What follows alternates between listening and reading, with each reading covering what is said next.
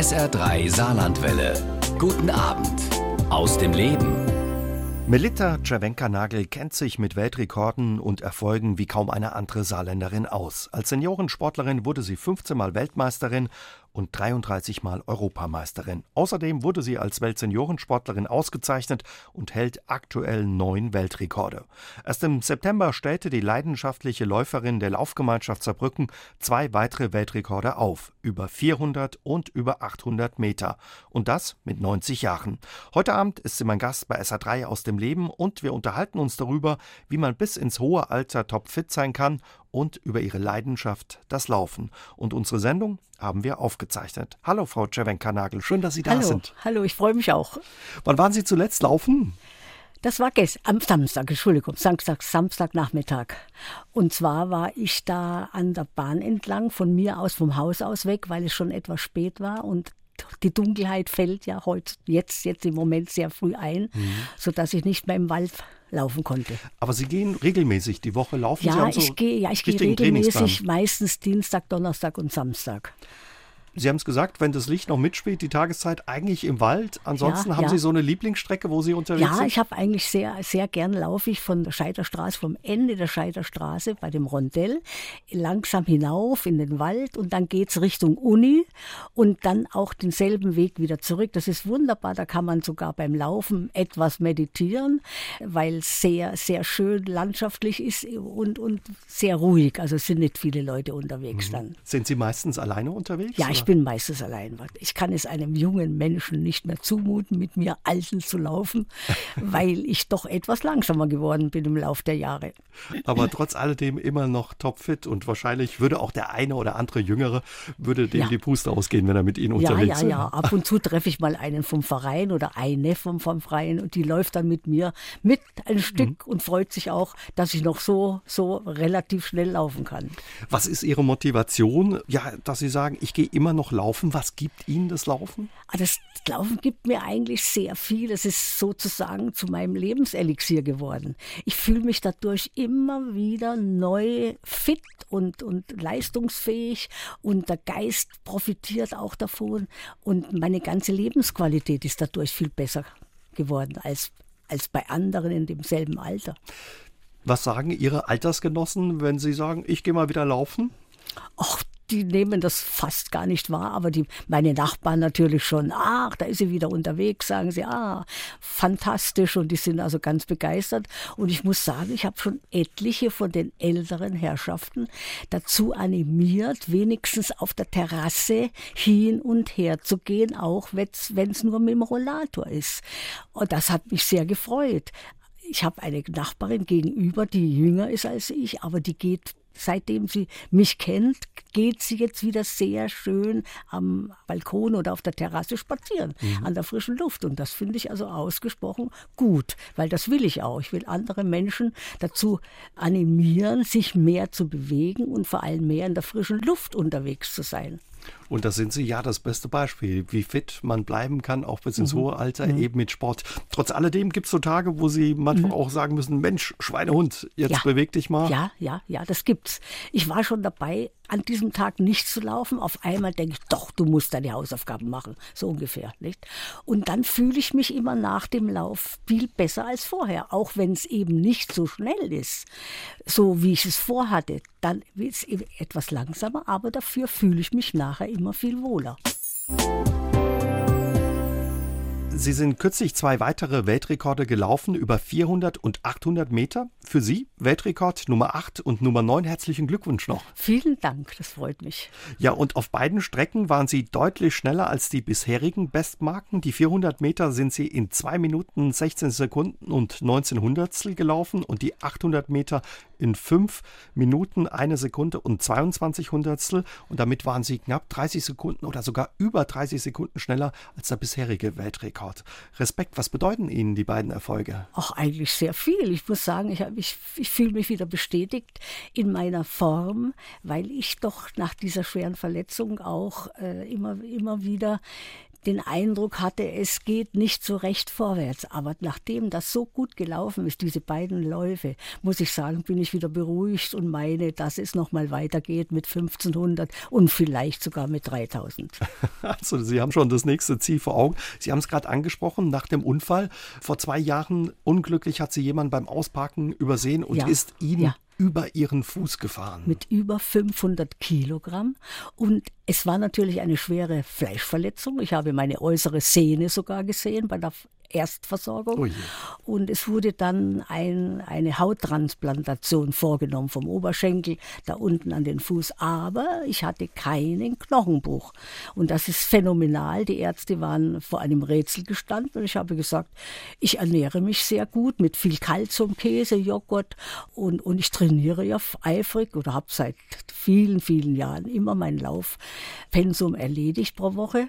Und das hat mir geholfen, die Knochen sehr gut zu erhalten. Also kein Knochenschwund oder sonst irgendwas. Also ich muss sagen, die Ernährung spielt schon auch eine große hm. Rolle. Da kam Ihnen das Laufen und eben Ihr Sport entgegen. Natürlich, natürlich, ja.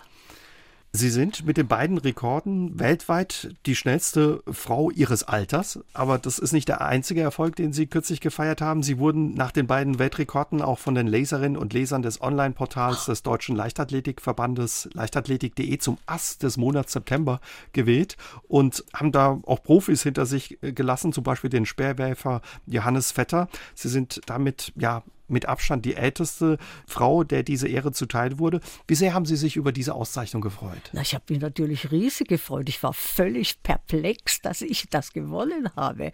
Ich habe niemals daran geglaubt, dass eine so alte Sportlerin der Ast des Monats werden kann. Ich kenne den anderen Ast des Monats. Äh, und zwar, das ist ein, ein sehr, sehr netter, lieber Sportkamerad, auch der in, international immer auch gewonnen hat, ein, ein Stabhochspringer. Und der war mit 55 schon mal Ast des Monats. Mhm. Aber seither war niemand mehr. Und Sie jetzt eben mit ja, 90. Ja. Ein toller Erfolg. Auszeichnungen und Rekorde sind für Sie nichts Ungewöhnliches. Wissen Sie noch, wie viele Titel Sie über ja, die Jahre und Rekorde gewonnen und sich quasi erlaufen haben? Ach, das sind unzählige, aber ich kann es Ihnen also im Moment jetzt nicht sagen.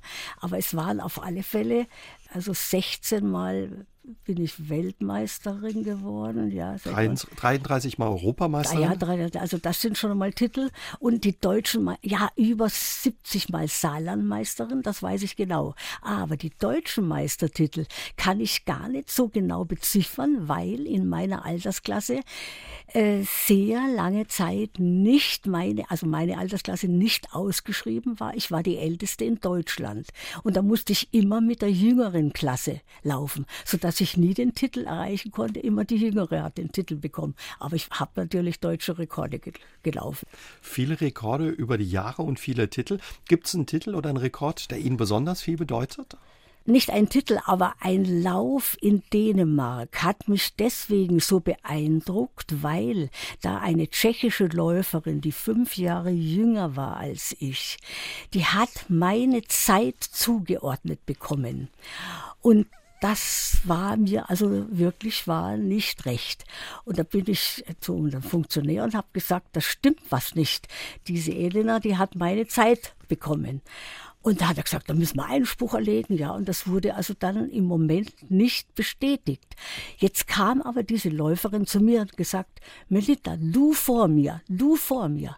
Und damit war ich natürlich erlöst und konnte sagen, doch, ich war vor ihr. Und ich, sie hat meine Zeit und ich habe ihre Zeit.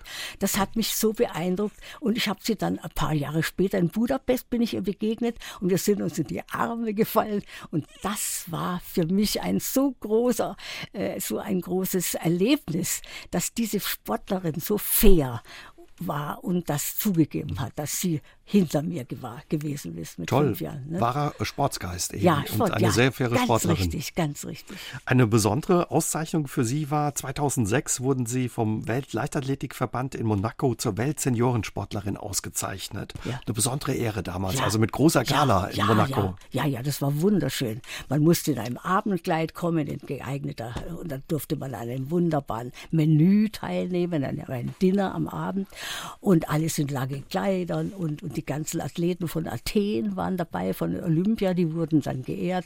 Und ich wurde auch dann von dem damaligen Weltpräsidenten geehrt mit einer, mit einer kleinen äh, silbernen Plakette. Und äh, das war natürlich für mich sehr, sehr, sehr, sehr ein, ein großer, ein großes Erlebnis. Mhm. Davon zehre ich heute noch. Schön. Ja. Eine schöne Erinnerung. All Ihre Auszeichnungen, Medaillen, Pokale, haben die einen besonderen Platz bei Ihnen zu Hause? Ja, ja, ja, ja. Ich habe eine Wand, ich habe ein zweistöckig, ein einstöckiges Haus und da geht die, die Treppe hinauf, da hängen die ganzen Medaillen. An rechts und links von der Treppe hängen die ganzen Medaillen. und wahrscheinlich auch ein bisschen Motivation zu sagen, Mensch, ja, ja. muss noch da was musste dazu noch kommen, eine dazu, da muss noch eine dazukommen. Oder zwei. 30.000 aktive Seniorensportler zählt die Leichtathletik-Szene in Deutschland. Wie groß ist ja die Gruppe, die Szene der Seniorensportler im Saarland? Ach, die ist schon ganz ordentlich, muss ich sagen. Und vor allem die Sportler, die dann zu internationalen Wettbewerben fahren, sind auch recht zahlreich. Und die haben auch immer Plätze zwischen 1 und 8 errungen. Und dann gibt es jeden, jedes Jahr eine Sportlerehrung, die natürlich jetzt ausgefallen ist, letztes Jahr und dieses Jahr auch letztes Jahr wegen meiner Verletzung und, und dieses Jahr wegen der Corona-Pandemie. Aber wir sind schon für das kleine Land sehr, sehr erfolgreich, muss ich sagen. Das sind Speerwerfer, das sind überhaupt Werfer, das sind Geher, sehr, sehr, sehr erfolgreiche Geher haben wir. Und wie gesagt, auch Läufer, ja, also außer mir ist eigentlich keine Läuferin dabei gewesen bei den internationalen. Das waren meistens Fünfkämpfer oder Werferinnen oder Werfer und Geher, die sind sehr erfolgreich gewesen. Wie muss man sich das vorstellen, Seniorensportler? Wann geht es los und ja, bis oben hin gibt es kein Ende. Sie sind 90? Ja, ich weiß ja nicht, wie lange ich noch kann, aber wahrscheinlich wird es dann so mit der W90 so langsam auslaufen. Denn ich möchte noch, dass es ästhetisch aussieht, das Laufen in meinem Alter. Ich möchte nicht also zwischendurch gehen müssen oder so irgendwas. Das, das kommt für mich nicht in Frage. Wenn die Zeiten nicht mehr stimmen, dann höre ich einfach auf mit Wettkämpfen, aber nicht mit Laufen.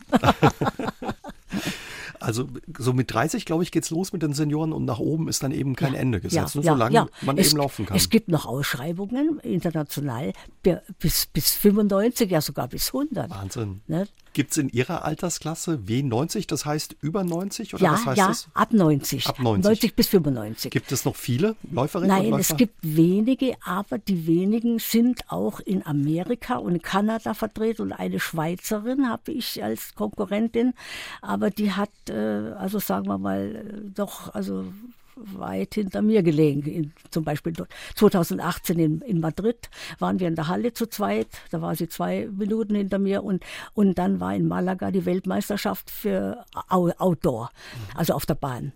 Und da war sie auch hinter mir. Also da war aber eine dabei, die ist drei Jahre jünger als ich gewesen, aus Kanada. Und äh, die hat dann den 1500er mit 14 Hundertstel habe ich dann den verloren.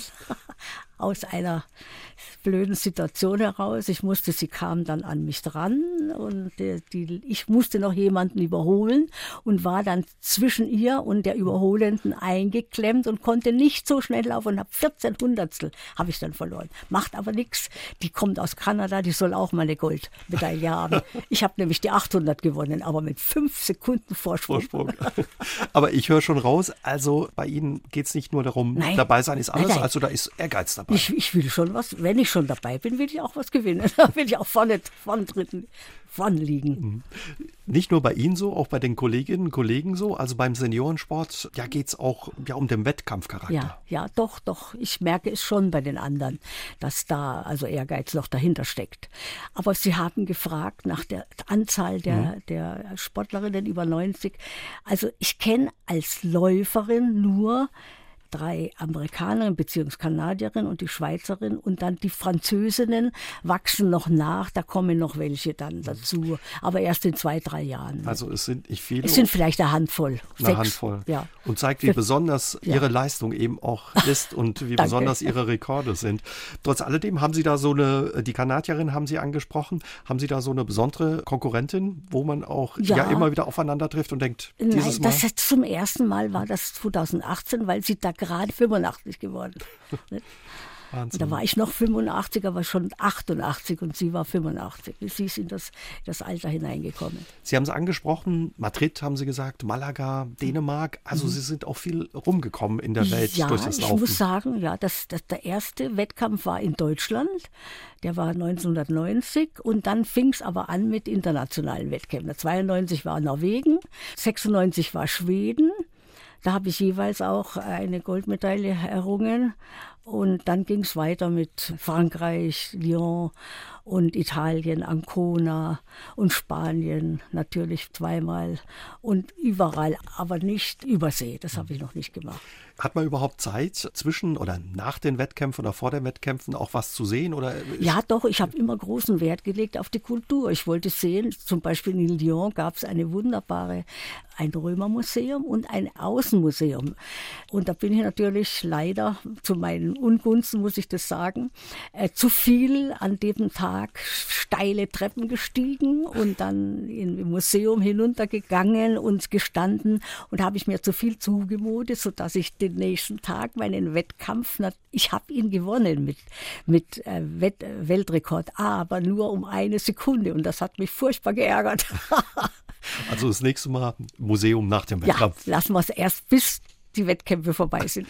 Es klingt aber so, neben dem Ehrgeiz und dem Wettkampfcharakter, der mitspielt bei den Seniorenmeisterschaften und bei den Seniorenwettkämpfen, als würde man sich auch freuen, sich zu sehen mit ja, Menschen natürlich. aus der ganzen Welt oder ja, aus ganz ja. Europa. Und man trifft meistens dieselben Leute wieder und ich muss sagen, es ist jedes Mal ein Hallo, wenn man sich wieder sieht. Ah, bist du auch noch mal da? Das ist sehr, sehr schön, muss ich sagen, ja. Sie haben uns schon verraten, ähm, dass Sie ja sehr ehrgeizig sind und dass es Ihnen nicht nur auf die Zeit, sondern auch auf die Ästhetik und ähm, den Laufstil ankommt. Wie nervös oder aufgeregt sind Sie vor Wettkämpfen? Ich bin doch immer nervös, obwohl ich schon so alt bin, muss ehrlich gestehen. Aber dieses Jahr war ich irgendwie erleichtert, weil ich gemerkt habe, am Tag vorher, ah, meine Beine sind in Ordnung. Ich äh, habe dann am Abend vorher, vor äh, dem 400er Wettkampf in der Nähe von Saarlouis, Frau Lautern genau, habe ich dann ein Lavendelbad genommen und habe gesagt, jetzt bin ich richtig locker. Und das habe ich gespürt auf der Bahn. Ach, das, das tut mir gut. Und dann ist jede Nervosität auf einmal von mir weggefallen. Und dann ging es auch so gut, dass es eben eine Zeit erlaufen habe, die ich mir gar nicht vorgestellt habe. Ich bin zwar schon im Training, schon zwei oder dreimal den Weltrekord gelaufen.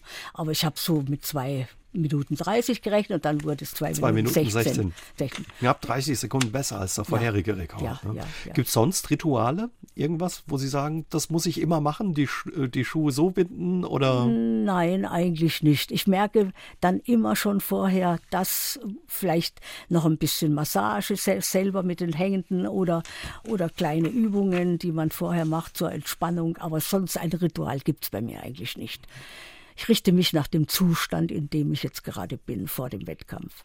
Zuletzt die beiden Rekorde über 400 und 800 Meter, aber Sie halten auch Rekorde über ja, 10.000 Meter. Früher sind Sie auch lange Strecken gelaufen. Halbmarathon ja, haben Sie mir verraten. Ja, ich bin, ich bin Halbmarathon gelaufen und zwar mal einen sehr guten mit 1,38 und der wurde viele Jahre nicht getoppt und zwar, das war glaube ich neun Jahre.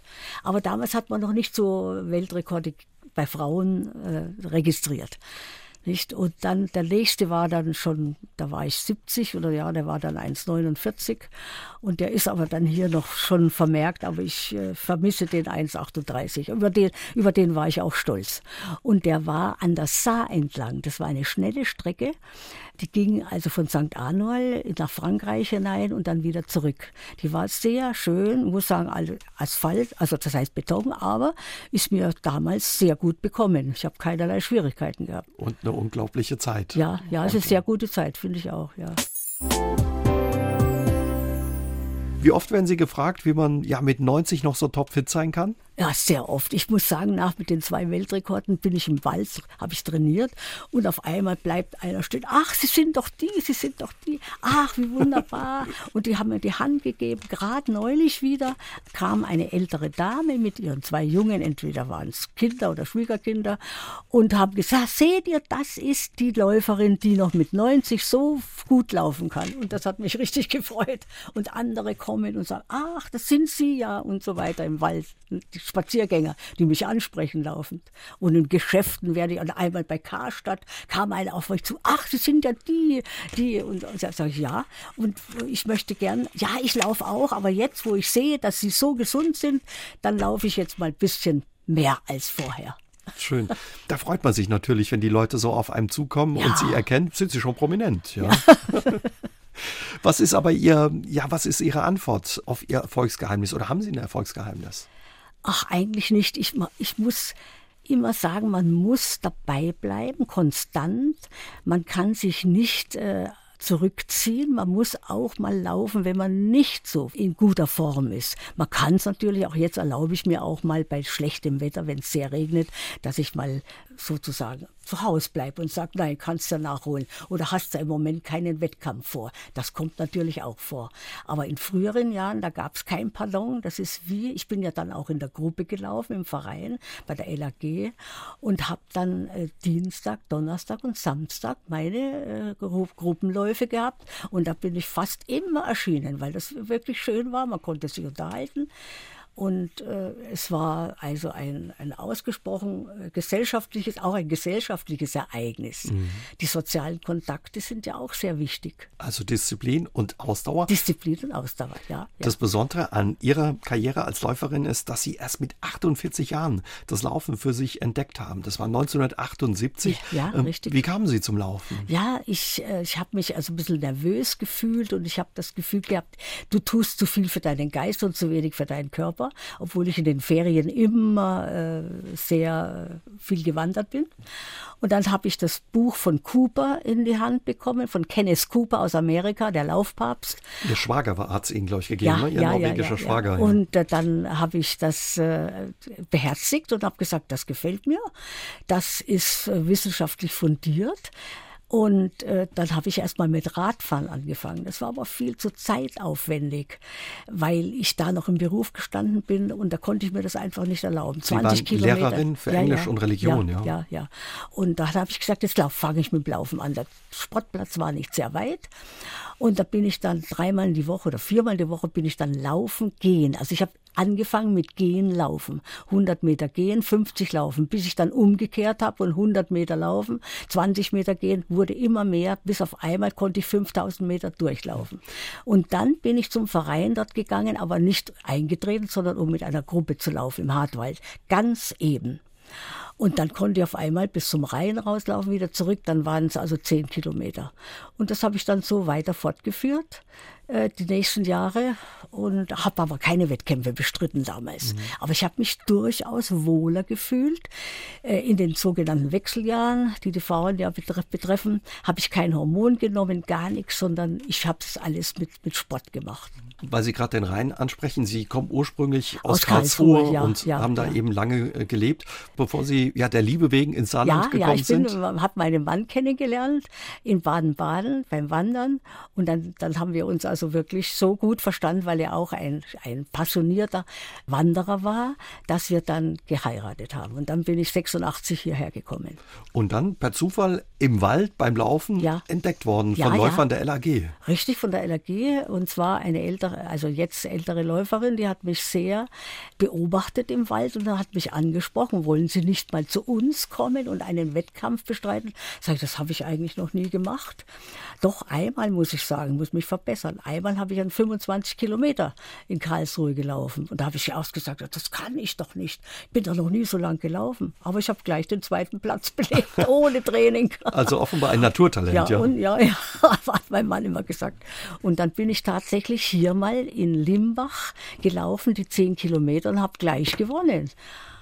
Daraufhin bin ich dann 1990 nach äh, Bad Homburg von der Höhe gefahren mit meinem Mann und habe dort auch die 5000 Meter sofort auf der Bahn gewonnen. Gleich bei der deutschen Meisterschaft? Bei der Neu deutschen Meisterschaft, ja, ja.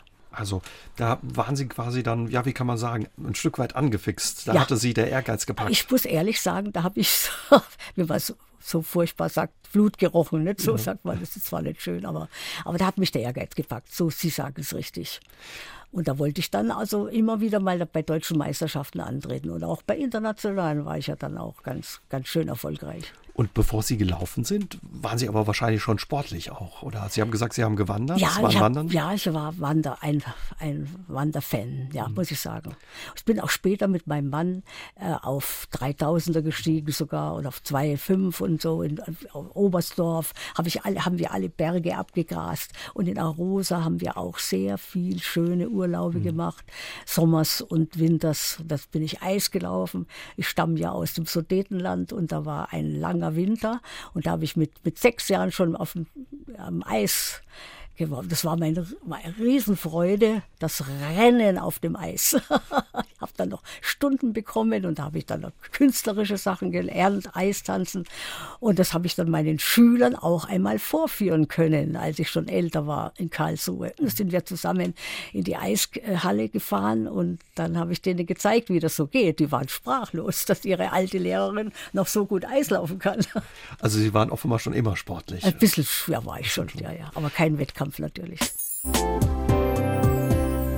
Sie haben es angesprochen, Sie kommen ursprünglich aus dem Sudetenland, Sudetenland ja. und sind äh, dort äh, geboren 1930 ja. am 30. Ja, April und wurden aber mit 15 Jahren vertrieben mit vertrieben, Ihrer Familie. Ja, mhm. Welche Erinnerungen haben Sie daran? Ach, äh, mein Vater hat immer gesagt, denkt nicht zurück, schaut nicht zurück, schaut vorwärts. Die Erinnerung war folgende. Wir waren allein während des Krieges, weil mein Vater als Arzt eingezogen war, aber nicht an der Front, sondern in der Heimat. Er war damals also Leiter eines, auch einer ärztlicher Leiter einer, einer Offiziersvorschule. Und nach dem Krieg hat er sogar, weil es noch keine tschechischen Arzt gab, seine eigene Praxis wieder eröffnen können, so dass es uns noch vor der wilden Vertreibung hat es uns Gott sei Dank noch geschützt. Da sind ja so viele Menschen ermordet worden und umgekommen. Und äh, dann aber, als im August äh, ein tschechischer Arzt kam, dann haben sie uns binnen einer Stunde aus der Wohnung hinausgetrieben. Wir konnten nur das ergreifen, was wir gerade im Sinn hatten. In einer Stunde können sie mit, mit aller Hast haben sie dann Dinge zusammengepackt und hineingeworfen in den Koffer und in den Korb, die es vielleicht auch anders, wir hätten vielleicht auch anders entscheiden können, Bettzeug oder sowas mitnehmen können. Und dann haben wir eine Notwohnung unterm Dach bekommen und da muss ich sagen, das war schon sehr, sehr schlimm, alles zu verlieren. Und am Dezember konnten wir dann endlich aus, rausfahren und das eine, eine, eine Tante aus Kitzbühel hat uns dann die Aufenthaltsgenehmigung bekommen, aber mein Vater konnte dort nicht arbeiten, weil wir keine Staatsbürgerschaft hatten. Wir waren zwar alte Österreicher, meine Eltern waren noch im K und K-Reich geboren, aber das haben die nicht anerkannt. Und mein Vater hat sogar als junger Mensch im Ersten Weltkrieg für Österreich in, den, in Südtirol gekämpft. gekämpft. Nicht? Nicht? Und das war für uns eine große Enttäuschung, mein Vater auch. Was nimmt man da mit, wenn man ja so über Hals über Kopf das ja. Zuhause verlassen muss? Ja, das war für mich ich war gerade in, in dieser pubertären Phase, da war für mich ein sehr großer innerlicher Verlust, muss ich sagen. Es war also ich habe manchmal wirklich nur am Abend geheult, weil ich meine, mein Klavier nicht mehr hatte, meine Bücher nicht mehr hatte, meine Noten nicht mehr hatte. Es war für mich schon ein großes Trauma, was ich jahrelang mit mir herumgeschleppt habe. Aber mein Vater hat uns immer gesagt, schaut nach vorwärts. Sie haben uns zwar alles genommen, aber das, was wir im Kopf haben, das haben sie uns nicht nehmen können. Und das war dann auch mein Trost, muss ich sagen. Wie hat Sie diese Erfahrung geprägt? Ja, geprägt schon, indem man irgendwie die wichtigen Dinge im Leben eher geschätzt hat. Außer die Äußerlichkeiten hat man nicht mehr so im, im Fokus gehabt, sondern man hat mehr die inneren Werte sozusagen im Leben gesehen. Und vielleicht war das auch ein gewisser Reifeprozess, den man dadurch dann etwas schneller erleben konnte als andere. Und wir waren absolut nicht verwöhnt, gar nicht. Und wir waren mit dem kleinsten Ding zufrieden, was wir uns damals als erstes leisten konnten. Mein Vater hat zum ersten Mal gesagt, jetzt habe ich seit eigenem Geld wieder einen bequemen Sessel kaufen können. Und wir haben ja nur von in alten Möbeln die äh, zerbombte gegeben, also äh, konnten wir uns raussuchen. Aus jedem Dorf war Hund so, so ungefähr. Also alles hat nicht zusammengepasst, aber wir waren glücklich und zufrieden, dass wir so wenigstens äh, eine, eine Wohnung einrichten konnten mit alten, zusammengestückelten Möbelteilen. Sie haben danach mit Ihrer Familie in Karlsruhe eben eine ja, neue ja. Heimat gefunden und dann offenbar auch ein Zuhause. Ja, ja, ja. Also ich habe äh, dort mein Abitur gemacht, ich habe dort meine Ausbildung gemacht, zuerst als medizinisch-technische Assistentin, weil ich ja kein Medizin studieren konnte. Wir hatten das Geld einfach nicht dazu und damals gab es noch kein BAföG und mhm. sowas. Also Sie hätten, wären gerne auch Ärztin geworden? Ja, ja, ich wäre sehr gern, sehr gern und, und zwar auch Kinderärztin. Aber gut, ich war, war dann im medizinischen Bereich, aber dann hat mich leider eine Herzmuskelentzündung erwischt. Ich habe vereiterte Mandeln gehabt und das hat mein Vater, also ich habe acht Jahre keine Mandelentzündung gehabt, Angina. Ne?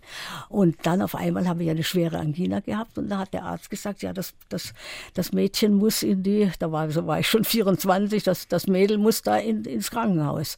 Dort haben sie mich dann behandelt, vier Monate musste ich liegen. Das macht man heute ganz anders.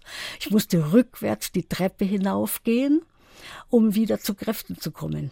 Und mein einweisender Arzt, zu dem ich acht Jahre später gekommen bin, hat zu mir gesagt, Fräulein Schawenker, was machen Sie denn?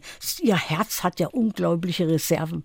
Habe ich gesagt, ich habe Laufen angefangen. Was? Hat er gesagt, machen Sie weiter so. Und dabei, das war für mich natürlich wieder eine Bestätigung, dass ich es richtig mache. Sie hatten schon immer offenbar auch einen Bewegungsdrang. Ja, ja, ja. Wir hatten ja unter Hitler äh, fünf Stunden pro Woche im Gymnasium Sport. Und da hatten wir zwei Doppelstunden und eine Einzelstunde. Und bei der Einzelstunde haben wir meistens Völkerball gespielt. Und da war ich so schnell, dass sie mich fast nie erwischt haben. Über die Pause haben sie gespielt. Die muss noch, die müssen wir noch treffen, die müssen wir noch treffen. Und dann hat es auch geklappt meistens. Und bei den Reichsjugendmeisterschaften im, im Außenbereich, also im, im Außenbereich, also in, im Sommer, da war ich im Laufen immer gut, aber im Werfen schlecht. Weitspringen auch mäßig, mittelmäßig, aber Laufen war ich immer gut. bei 60 Metern war ich immer die Erste. Aber Hat wie gesagt, alle anderen, ich bin keine Werfer drin. Wie war für Sie damals das Ankommen in Karlsruhe als Familie? Es war ein bisschen schwierig. Wir waren zuerst im Lager, wir waren ja erst in Kitzbühel. Und nach sieben Monaten haben die Franzosen uns wieder ausgewiesen. Und weil wir keine Staatsbürgerschaft hatten, und dann kamen wir erst ins Lager und dann kamen wir nach Karlsruhe, weil mein Vater eben Arzt war. Und die Leute, zu denen wir, das heißt, das war eine alte Dame mit ihrer Tochter, die Klavierlehrerin war, die wollten uns nicht aufnehmen. Und da mussten wir leider mit Polizeischutz dort hinein und waren zu fünft in einem Zimmer. Das war sehr schwierig. Ich habe auf dem Boden geschlafen und ein kleines Bad und die Küchenbenutzung hatten wir dann zwei Stunden, also oder eine Stunde von elf bis zwölf hatten wir Zutritt zu der Küche von der Dame und sie dann eben die andere Zeit. Es war eine sehr schwierige Zeit. Aber wie gesagt, das äh, prägt uns natürlich positiv, möchte ich sagen. Hat uns positiv geprägt. Was hat Ihnen das Laufen über die Jahre alles gegeben? Sehr viel Selbstständigkeit. Insofern, als ich heute noch selbstständig bin, mit 90 Jahren, kann ich noch alles selbst organisieren. Ich kann einkaufen gehen, ich kann äh, meine Steuern erledigen und diese Sachen alle, schriftliche Dinge kann ich alle selbstständig erledigen.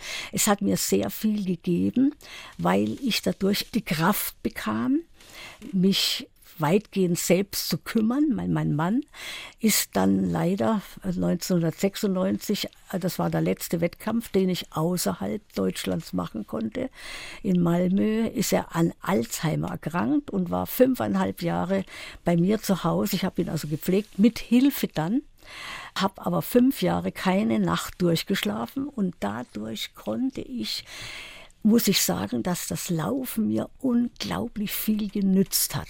Ich habe manchmal nur zwei Stunden Schlaf gehabt und der Pfleger hat zu mir am nächsten Tag gesagt. Ich hatte mir dann eben Hilfe ins Haus geholt. Frau Nagel, gehen Sie doch endlich mal ins Bett schlafen. Sage ich, kann nicht schlafen. Ich bin so gewöhnt, dass ich bei Tag aktiv bin. Ich kann nicht schlafen. Ich bin trotzdem ins Laufen gegangen. Und das hat Ihnen Kraft Und gegeben? Und es hat mir Kraft gegeben. Ich konnte mich mitteilen. Ich konnte sagen, was wieder heute Nacht los ist. Meinen Mitläufern, die haben immer sehr mitfühlend äh, sich das alles angehört und mich gefragt. Und es war für mich ein sozialer Kontakt, den ich unbedingt gepflegt habe auch. Nicht nur das Laufen selber. Also, wie Sie sagen, im wahrsten mm, Sinne des Wortes ein Lebenselixier. Ja, ja, ja, wirklich wahr. Und ich habe ja dann, als mein Mann starb, 2001, habe ich dann ein halbes Jahr später meine 94-jährige Mutter geholt aus Karlsruhe. Die Sie auch sehr lange gepflegt haben. Die hat noch fünfeinhalb Jahre bei mir gelebt. Die war 99 und sechs Monate, also halb, ja, 99er halb oder ein bisschen mehr, als sie starb. Nicht? Und war bei mir, aber sie war ganz normal, geistig, nicht dement. Sie hat nur eine Hüftoperation gehabt im Rastvoll-Krankenhaus. Und dann habe ich sie natürlich jede Nacht drei bis viermal herausgenommen und begleitet auf die Toilette. Aber es war natürlich auch eine Aufgabe. Nicht? Das, ja, das glaube ich, eine große Aufgabe. Aber das Laufen hat Ihnen dabei geholfen, mir, all das ja, zu ja, bewältigen. Ja. Glauben Sie, ohne das Laufen wären Sie ja so alt geworden und noch so fit? Ich glaube, vielleicht so alt schon, aber nicht so fit. Könnte gut möglich sein. Ich kann mir aber, ich muss sagen, ich war immer ein Bewegungsmensch und äh, ich glaube, ich hätte dann eben das Wandern aufgegriffen anstelle des Laufens und hätte mich dann dadurch fit gehalten. Was für positive, Sie haben ja schon gesagt, es hat auch noch viele andere positive Nebeneffekte, ja, ja. das Laufen für Sie. Also ich möchte sagen, das ist also auch geistig äh, bleibt man viel länger fit, wenn man, wenn man einen Sport betreibt, der einem Freude macht und Spaß macht. Das ist wichtig. Also es ist schon besonders wichtig, dass man sich einen Sport sucht, der einem auch Freude macht. Man kann auch einen Ballsport machen, aber das ist immer schwierig fürs, im Alter, weil das Springen und zu Tennis zum Beispiel ist auch sehr schön, ein schöner Sport, aber man ist verletzungsgefährdet dadurch. Nicht? Sie sehen ja Tennisarm oder Kniegelenk oder sowas. Und ich muss sagen, ich habe mich eigentlich mit Verletzungen immer recht, äh, sagen wir mal, gut, bin gut weggekommen, weil ich auch mein Gewicht gehalten habe. Das war sehr wichtig. Also ich kann nur jedem raten, sein Gewicht zu halten. Ich habe das eigentlich seit 70 Jahren, möchte ich sagen. Sie sind sehr schlank. Ich, ich ja, habe zwei, zwei Kilo mehr als mit, als mit, mit 20 Jahren. Das kann man ja Da durch. träumen viele davon. Das, ja, ja, da träumen, ja, ja. Schön zu sehen, ja, wenn man richtig trainiert und wenn man sich bewegt, dass man auch noch ja bis ins hohe Alter fit sein kann und auch wenn man erst mit Ende 40 anfängt, was erreichen kann.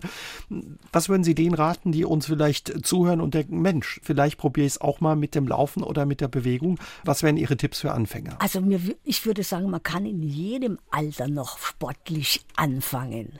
Man muss nur eben vorher überprüfen lassen, ob man für den oder jeden anderen Sport geeignet ist, ob die Gesundheit da noch mitmacht und ob die Gelenke und, und alles noch mitmachen. Aber man sollte eigentlich Bewegung machen und wenn man nur flott spazieren geht. Aber die meisten Menschen gehen einfach viel zu langsam. Und ich, ich meine, da sollte man ein bisschen mehr Wert drauf legen. Erstens mal etwas schneller zu machen oder eben einen Sport zu suchen, der einem Freude macht und in Gesellschaft, sei es nun Yoga oder sei es, sei es eben Laufen oder Radfahren, Radfahren oder Schwimmen.